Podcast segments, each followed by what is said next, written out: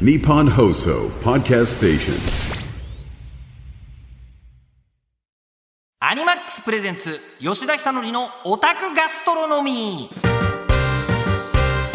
ー色とりどりのネオンが並ぶ街東京金曜の夜オタクが集うスナックがあった。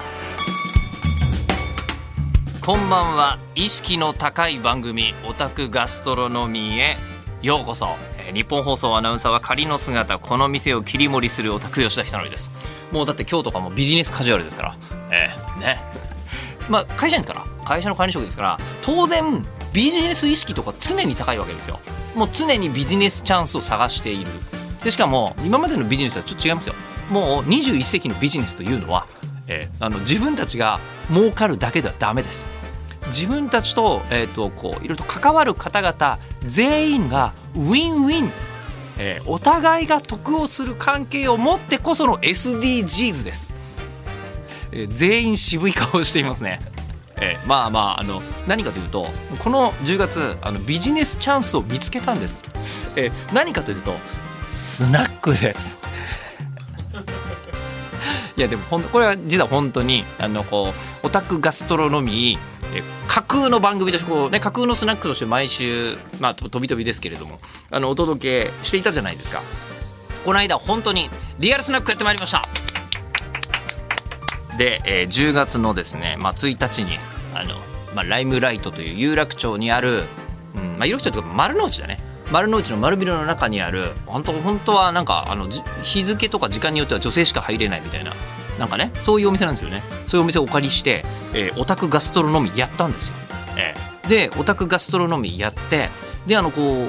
う日本放送でも10月の9日まあね3連休のあのこうお休みの時に、えーホリデースペシャルとして、えーオンエアさせていただきまして、えー、と10月の17日の午前5時までラジコのタイムフリーで聞いていただくことができますね。えーでこれこれをやってきたわけですよ、えー今回応募していただいた方も多いと思います。この番組で募集させていただきましたんで。まず、えー大盛況。ありがたいことに、えー一応本当スナックでやるから20人とかしか入れませんよみたいな話をしたのに、えーもう相当数の応募をこういただきまして、まあ、抽選させていただきました。まずいいですか？ビジネスチャンスの1ニーズがある。ニーズがある。えーで今日あのこうマーケットの声を、えー今日はこの後お届けいたしますので、えーマーケットの声もお届けしますしさらに言うと,、えー、とその時に、えー来てくださったマーケットの声を聞くと分かるのがニーズがある上にあのこれだよっていう、えー高付加価値商品高付加価値店舗をえー言いづらい、えー開くことができましたのでまあもう SDGs だなと。合ってる？一応持続可能儲かんないと持続可能じゃないから持続可能だったら SDGs でいいはずなんですよ、えーあの日本放送はそれにちゃんと参画している会社です、えー一翼を担う番組オタクガストロノミーの、えー本日ですねあのマーケットの声って言いましたが、まあ、すみません、感想です。えイベントの感想を簡単に、えー本日はお届けしたいというふうに思っておりますが、えー本当の話として、えー40代、50代のオタクが飲めるスナックには、えー需要がある。これだけははっきり、えー分かりましたので、あの今後も、なんて言うんでしょうね、まずは我々はこの架空のふわふわした、えーこのあの、実際の店舗どころか日本放送のスタジオ小部屋を使っているだけのですね、えー番組ではありますがこの先も続けていく気満々よりよりになりましたので、えーぜひこの後もご参加いただきたいと思っております。え番組では懐かしの名作や最新コンテンツまでさまざまな視点からアニメについて語りまくりオタクのお酒が進む夜をお届けしたいと思います。えー X で感想をつぶやいていただく場合は「ハッシュタグオタガス」カタカナで「オタガス」とつけてください。え金曜の夜オタガスでごゆっくりお過ごしください。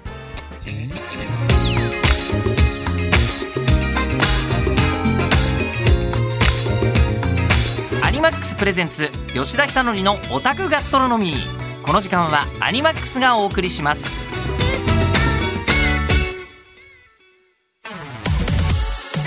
今夜のオタガスはですね先日開催された吉田久典のオタクガストロノミー出張版をあの振り返らせていただきたいと思います。でもただもう本当に僕はずっと蒲田でやりたいってずっと主張し続けてたんですよ、えー遠いと有楽町から行くと、丸の内でやりましょうということでお貸しいただいた丸の内のこう新丸ビルですね。新丸の内ビルこう7階にあるスナックのライムライトさん。でもねあそこもう本当にものすごい綺麗な車が入ってこない横丁みたいになってんのね、うん。まあ、すごいなんかハイパー横丁ですハイパー横丁。あうん。あのねえっとマクロスの中にある感じ。本当にねあのこうザ・スナックでした。みんなソファー席とカウンターも一応ありまして。で、えーそのソファー席のところにぎゅうぎゅうにアニオタが座ってるんです。いいですね。いいですね。もう本当おアニオタだけを移民させようという宇宙船ですよ。いいな。俺そのその船だったら地球を捨ててもいいな。あっていう感じのまああの状態で,、えーでそこのカウンターのところで、えーちゃんとこうお店の方もえーいていただきまして、ね、でもアルコールありだったんだよね。ねなかなかラジオの登録でアルコールありないっすよ、で私も飲みたかったけどこの日生放送がその後だったんでさすがにそれはちょっと免許事業を預かるものとしてまずいだろうと、えー思いましてそこは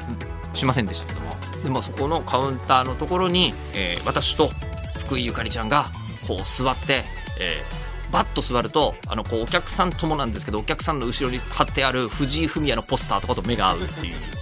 やつですよ。いいですよね、えーでそのところに、まあ、基本的には40代50代の方がメインでこういていただきまして、えーだったんですけどなんか20代の女性とかいましたね。ね。ちょっと驚き。いやでもその20代の人たちもあのもうこういうの覚悟の上でご応募いただいてますから喜んでいただいてたということで。でそこで、えー登場したのが、あのーあまり人間じゃないキャラクターをやりがちな声優。福井ゆかりちゃん、えーアンドロイドだったり異星人だったり神様だったりとか、えーもうそういう役者さんなので、えー今回福井ゆかりちゃん昔なじみだからお呼びしたわけです。20年前とか20年以上前ですね。一緒にラジオやらせていただいてたみたいなのがあって来ていたんですけどびっくりする、えー17の時に知ってて今、えー、と18歳だって言ってましたから。え言ってたんですけどマジで変わってなかったんですよ。こんなことある？っていう、えー状態でまあ話を聞かせていただいていたのですが当日結論が出たのが、えーアニメはアンチエイジングにいい。あまた SDGs の話ちょっと出てきちゃいますごめんなさい意識高いんで、えー意識高いんでこれ出てきちゃうんですけどすぐ、えーアンチアンチエイジング、えーあのびっくりするのは本当に60ぐらいの方とかがお客様の中にいたんですよ。で手挙げて喋ってらっしゃる方なんですけどマジで30代っつったらありだよねっていう人でしてこれは何事だと。だからねアニメの話をずっとしてるのはどうやらカレーについては効果あんじゃねえかみたいな感じすらしたのですが。でまあそんなですね、えー福井ゆかりちゃんもいていた状態で、えーいろんな話を聞かせて、えいただきました。で、えーそれを見ていてくださった方からのですね、え感想のメールをいっぱいいただいております。じゃあまずはこれはまさに58歳のラジオネーム正宗さんからいただきました。ありがとうございます。ライムライトでのおたがす公開録音お疲れ様でした、えー生の吉田久典アナや、えーフラウボーこと、えー神田さん。あそうね。もう本当にとんでもないところに巻き込んでね改めて考えてみると。で、えー高垣さんかっこ弟に 会えて嬉しかったです。そういえばあの場所で紹介しませんでしたけどもう一つアニメ要素あったんですよね。ね高垣君お姉さん声優さんですもんね。ね。ええーでさらに、えーもちろん福井ゆかりさんも相変わらず麗しくていいですね。こういうんですよ。こういうのがあのこうなんか10代では表現としてなかなか出てこない、えー麗しくてぽわっとしてて歌も聴けて最高でした、えー変態音響監督の演出で、えー自分の考えたセリフを読んでいただいた時はとってもドキドキしました。いいですね。あの58でドキドキ。味わえる。あのちなみにその変態音響監督というのは、まあ、あのセリフ自体はリスナーの方に考えていただいてどのシチュエーションで言うかというのを私が勝手につけて声優さんに言ってもらうっていう企画をその昔ずっとやってたんですけど生でやってみようということでやってみたらお酒とともにやるのは、えーいい遊びすぎますね。いい遊びすぎますねだから正宗さんは夫婦私ちょっと酔っ払っちゃったみたいみたいのを福井ゆかりちゃんに言ってもらうみたいなやってたんですけどあれ特番の方だとあの1時間しかなかったから余裕でいろいろカットされてるんですよね。ですよね。あの、もったいないので、ポッドキャストでその辺のセリフはほぼほぼノーカットで出そうじゃないかみたいな、はい、話になっております。はい。まあ、でもポッドキャストだとね、一つだけで流せないものがあって、カラオケが流せないんですよ。これが地上波の放送のいいところ。でそして現場で来てくれた人のいいところなんですよ。はい。こちらですね、えーラジオネーム K さんからこんなメールをいいておりました。当日はネタを読んでいただけて嬉しかったです。ありがとうございます。私は34歳なので当時すごく幼かったと思うのですが福井さんが歌ってくれた「カレカノ」のオープニングや「渡る」のオープニングはしっかり覚えてました。すごく嬉しかったです。また今回は飲みながら緊張せずに楽しめました。これですよスナックのいいところは。イベントとかと違うところ、えー良いアニメは世代を超えると思います。また番組を楽しみにしてます。応援しております。ありがとうございます。そうなんです、えー福井さんに、えー来ていただいて話も聞かせていただきましたよ。ねなんかあの庵野秀明監督のスクラップブックを持っているとですね どういうことみたいな、まあ、福井さんってもともとそういう不思議行動を取りがちではありますけどあのなんか本当に、えっとグラビアアイドルとかやっているのに、えー営業でも何でもなくアニメが好きで、えー、庵野監督の作るものがすごいと思ってスクラップブックを作っていたと。でそのスクラップブックを作っていたのを、えー、庵野監督に言うには言ったら「またまた」って言われたっていう話でしてちょっと今度持ってきてもらいたいよね。ねまあ、ぜひスタジオにはまた来ていただきたいと思いますがでその福井さんが最後に、えー歌ってくれると。カラオケあのありますから。スナックですからもちろん、えーで、えー今回私は、えー、とカレカロのオープニングの福田舞さんの「天使の湯切り」ね。でも出るじゃないですか。カラオケのいいところって作詞作曲とか出るじゃないですか。でそこで作詞藤井フミヤって出てあそうだったと思って下にフミヤのポスターみたいな えー謎のこう偶然に震えるというのもありましたが。であとあのマシン英雄伝渡るステップ、えーこちらはもう福井さんが好きということでご自分でチョイスしてくれてこうかけてくれたらまあコールしてくれる人もねいらっしゃいましたよね。えーであの驚いたのはこれ放送で流したわけです特番の時に。でもちろんね福井さんが歌ってくれてるバージョン、えーそしたらですね、えー普段私が番組をやっていて社内から連絡があった時はまずい時だけです。意味わかりますか、えーあのお叱りの連絡しか社内連絡なんて来ないんですよ。アナウンサーが放送出てるのは当たり前ですから別にね、えー、何もないんですけど、えーこの時に来たんですよ。ディレクターから一人、えー来て「え？っ?」と思って「え？何？何?」って言ったら、令和の時代にマシン英雄伝渡るのオープニングが聞けると思わなかった。感動しました。すごいですねこの番組っていうのが、えーオールナイトのプロデューサーから来ました。LINE で来て。で、えーもう一人あのこの番組のプロデューサーからも、えーすげえな渡る感動したみたいなのが来ててマシン英雄伝渡るの話で社内の40代のディレクターからモリモリに連絡が来るっていう。で私はそのなんていうんですかね、まあ、40代50代だけが濃く楽しいことでいいんだなっていうふうに思ったんですけどもえこちらはですねラジオネームアークライトさんからいただきました。ヨッピーリアルスナック営業お疲れ様です。いやこちらこそありがとうございます。数少ない20代の参加者としていいですね。機動戦艦なでしこの T シャツを着用して来店しました。いやーいいですね。桑島宝子さん。私と誕生日生年月日が全部一緒というですね。桑島宝子さんやってらっしゃいましたけどもなでしこ。よく手に手に入れましたねこの T シャツ。当日はレトロな雰囲気漂う店内に美味しいお酒にゆかりんママの一喜一憂する仕草やノリノリでアニソンを歌ってくれたのがたまらなく楽しかったです。そして十数年前にやらかした VHS の録画失敗談が時を経て開花することになるとは夢にも思いませんでした。そうね。僕は8歳年上の兄の影響でアニメに触れたため90年代中期のアニメをレンタルビデオや当時録画していたもので見る機会が多く小さな頃は好きなアニメが友達と噛み合わないことがありましたがその頃の自分に大人になれば話がわかる人たちに会えるよと伝えたいです。またリアルスナックでの営業をお待ちしております。これです。アニマックスさんもちろん今回ご協力いただいたおかげでありがとうございますってあったんですけどあの共同出資とかどうですかね？どこか。ええ。今のなかなかこうスナックももうどうしようかな。ねあのご主人たちとかねまあママの方がもうそろそろ御年も行ってしまいまして閉めようかなどうしようかなみたいな居抜き。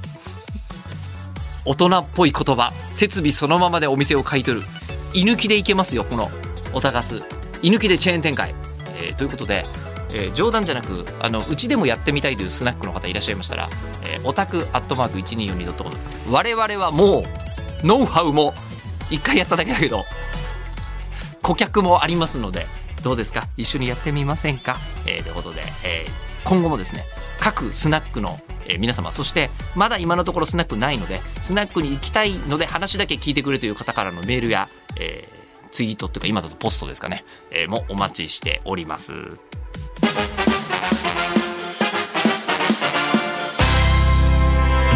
アニマックスプレゼンツ。吉田久典のオタクガストロノミー。この時間はアニマックスがお送りしました。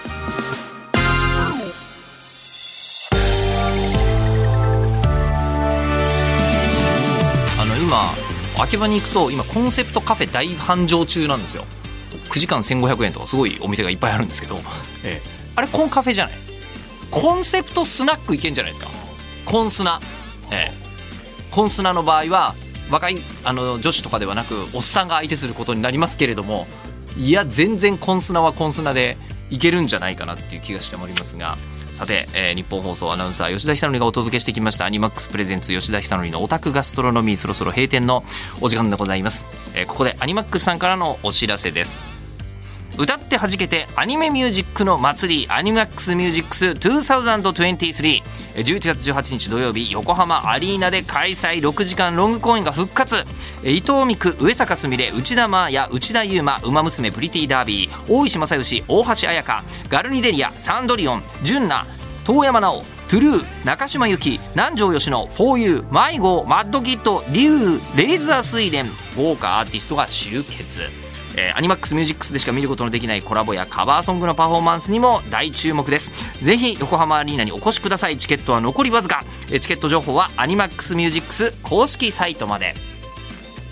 そしてアニマックスが運営する EC サイトアニマックスストアでは10月から放送開始されたテレビアニメ MF ゴーストから本物さながらの質感を実現したオリジナルライセンスプレートをはじめ T シャツジップアップパーカーなどアニマックスストアオリジナルアイテムを販売中。他にもですねテレビアニメ「流浪に剣心」明治剣客ロマンタンから神谷活心流神谷薫モデルの木刀など注目アイテムもこれ私あのいただいたんですけどあの本格的ですね。木刀として。えーでそして今ならですね送料実質無料となるお得なクーポンも手に入ります。詳しくはアニマックスストア公式サイトまで。とということで本日もご来店いただきまして誠にありがとうございました。あのなんていうんでしょう今日、えーいただいた感想を紹介しているだけなんですよ。であっという間に時間過ぎちゃったんですよ。でえっとねイベントでちょっとだけ話をしたんだけどアンケートに書いてもらったけどもう全然紹介しきれなかったやつを次回ちょっとお話ししようかなと、はい。えーお酒を一緒に飲みたいヒロイン。これはねあのいろいろと深みがあるなと思いました、えーうんいくらでも妄想がはかどるやつでございます。さてで、えー皆様からですねあのこの番組は他の人に話してもわからないだろうなっていうものをあの送る、えーその珍聞を送りつけて構いませんえーそういうあのアニメにまつわる珍聞をお送りいただいて大丈夫なメールアドレスです。オタクアットマーク 1242.com、OTAKU アットマーク 1242.com。で X で感想をつぶやく際はですね、ハッシュタグオタガスをつけていただきたいと思っております。えーでも本当に実店舗をお持ちのスナック経営者の方からのご連絡もお待ちしてますよ。さあまた過去の放送をポッドキャストで配信中です。で今回も特番部分はカラオケ部分を除いてまあこれ権利的な問題ありますからね、えー配信させていただきたいと思っております。聞き逃した回やもう一度聞きたい放送を何度でも楽しんでいただけますのでぜひこの時間のお相手は日本放送アナウンサー吉田久典でした。金曜の夜おたがすでまたお会いしましょう。